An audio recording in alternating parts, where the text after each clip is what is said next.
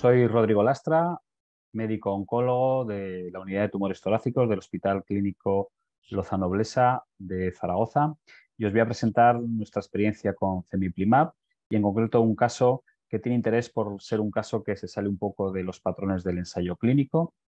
y en concreto se trata de una mujer de 86 años, no fumadora, que ya solo con esas dos características, la edad eh, avanzada o muy avanzada y el no fumadora, pues hace que sea una paciente de vida real y que normalmente no, eh, en este caso no era del patrón típico de los ensayos. Como os digo, es una mujer de edad muy avanzada, sin alergias, que nunca había fumado y entre los antecedentes médicos destacan los propios de la edad, una dislipemia, un hipotiroidismo, una arritmia por fibrilación auricular, una alteración de las cuerdas vocales y antecedentes quirúrgicos tenía una tiroidectomía y un glaucoma.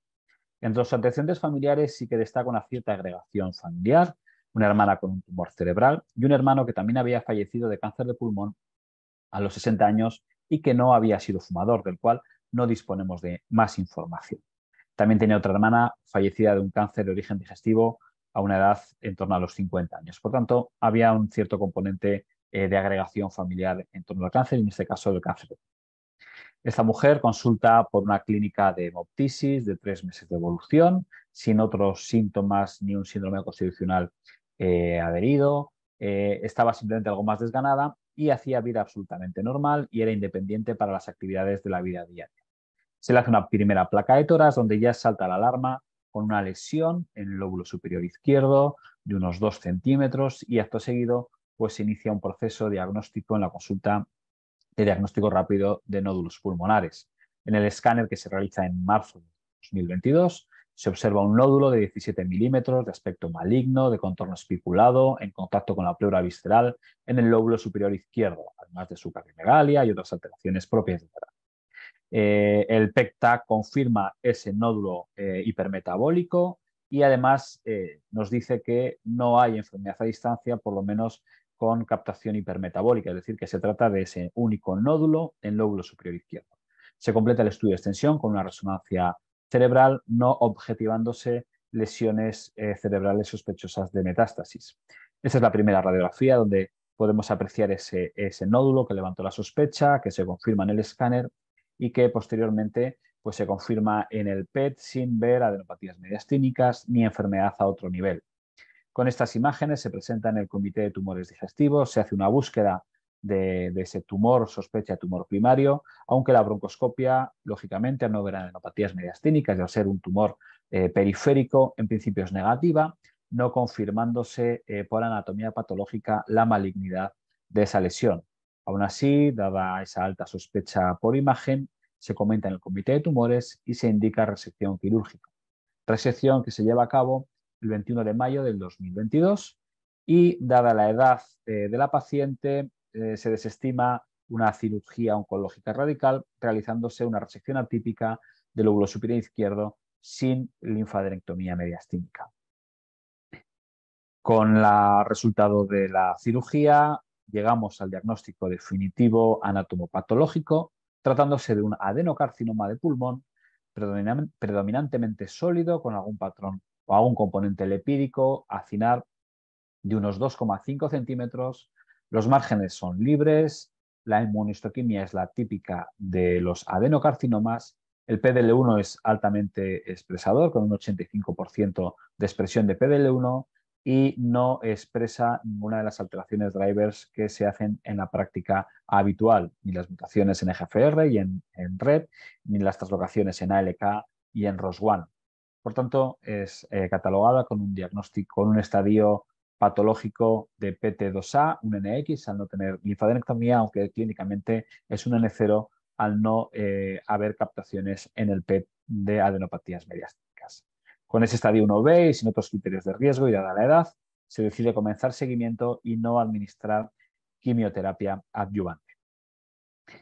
En la primera revisión, prácticamente a los cuatro meses de la cirugía, en el escáner del 22 de octubre, ya salta la sorpresa porque de manera un poco inesperada hay una, eh, aparece una lesión nodular contralateral de unos 10 milímetros, también de aspecto patológico, además de lesiones hepáticas y lesiones esplénicas, todas ellas compatibles con metástasis en este contexto ecológico. Además, la mujer comienza también con un dolor en las caderas y se observan lesiones blásticas bilaterales en el hueso ilíaco izquierdo más grande y en el hueso ilíaco derecho. Por tanto, eh, realmente estamos a los cuatro meses de, la cirugía, con lo que parece una progresión rápida de su enfermedad oncológica. Eh, con este diagnóstico nos planteamos las opciones terapéuticas, teniendo en cuenta que es una mujer muy añosa y que mm, no sé si está en condiciones de recibir una quimioterapia basada en platino. Afortunadamente, eh, esta es la, imagen de la captación del PET del nódulo superior derecho. Em, afortunadamente disponemos hoy en día de la eh, posibilidad de uso de inmunoterapia en monoterapia sin necesidad de recurrir a la quimioterapia en aquellos pacientes que expresan PDL1 más del 50%, por lo cual creemos que es el mejor escenario para esta mujer.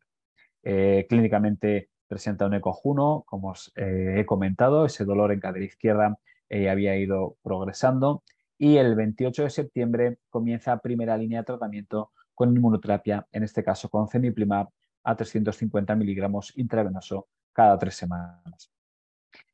Con este tratamiento, eh, que ha recibido hasta la fecha ocho ciclos, el último recientemente, el 16 de marzo, ha presentado muy buena tolerancia, ningún retraso y como toxicidad solo destacar una astenia muy leve, una astenia grado 1 y especialmente los primeros ciclos y unas mialgias erráticas leves que realmente en los últimos ciclos ni siquiera las manifiestan. Además, eh, constatar que se ha producido un beneficio clínico, una mejoría del dolor en la cadera izquierda y vemos que en la primera revaluación que se hizo en marzo de 2023 presenta una enfermedad estable con beneficio clínico, las imágenes pulmonares están prácticamente iguales y las imágenes hepáticas y esplénicas, aunque por criterio RECIS están en respuesta en enfermedad estable, no, cumple criterios de respuesta parcial, pero sí que se evidencia una cierta tendencia a la disminución de los diámetros máximos. Por tanto, estamos ante una mujer eh, de vida real, una paciente muy mayor, una paciente no fumadora. Eh, tener en cuenta que el ensayo clínico en Powerland 010 no incluyó a pacientes no fumadores y que la mediana edad fue de 63 años con un rango de entre 57 y 70 años. Por tanto, es una mujer que se sale un poco de esos estándares, pero que sin embargo son pacientes que nos encontramos en la vida diaria, que no, por lo demás, sí que cumplían los criterios de no tener ninguna de las mutaciones drivers positivas y que sí que, eh, como característica, eh, se, había, se estaba manifestando con un comportamiento clínico muy agresivo, con esa progresión visceral y ósea apenas a los cuatro meses de la cirugía. Claramente es una mujer que si no hubiéramos tenido otras opciones, muchas dudas tendríamos de que hubiera sido candidata a quimioterapia con platino. Probablemente le hubiéramos ofertado algún tratamiento de quimioterapia mm, más suave o con quimioterapia oral o con fármacos en monoterapia. Pero la posibilidad de usar fármacos como la inmunoterapia en este caso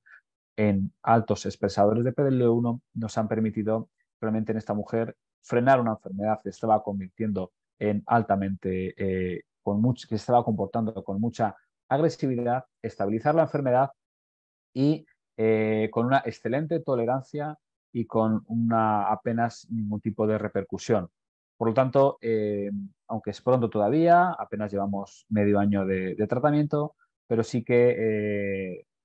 hemos empezado el tratamiento bien, la mujer hemos conseguido frenar la enfermedad y esperamos conseguir en el futuro, y espero poder contarlo, supervivencias eh, globales, por lo menos iguales o superiores a las del ensayo en Power.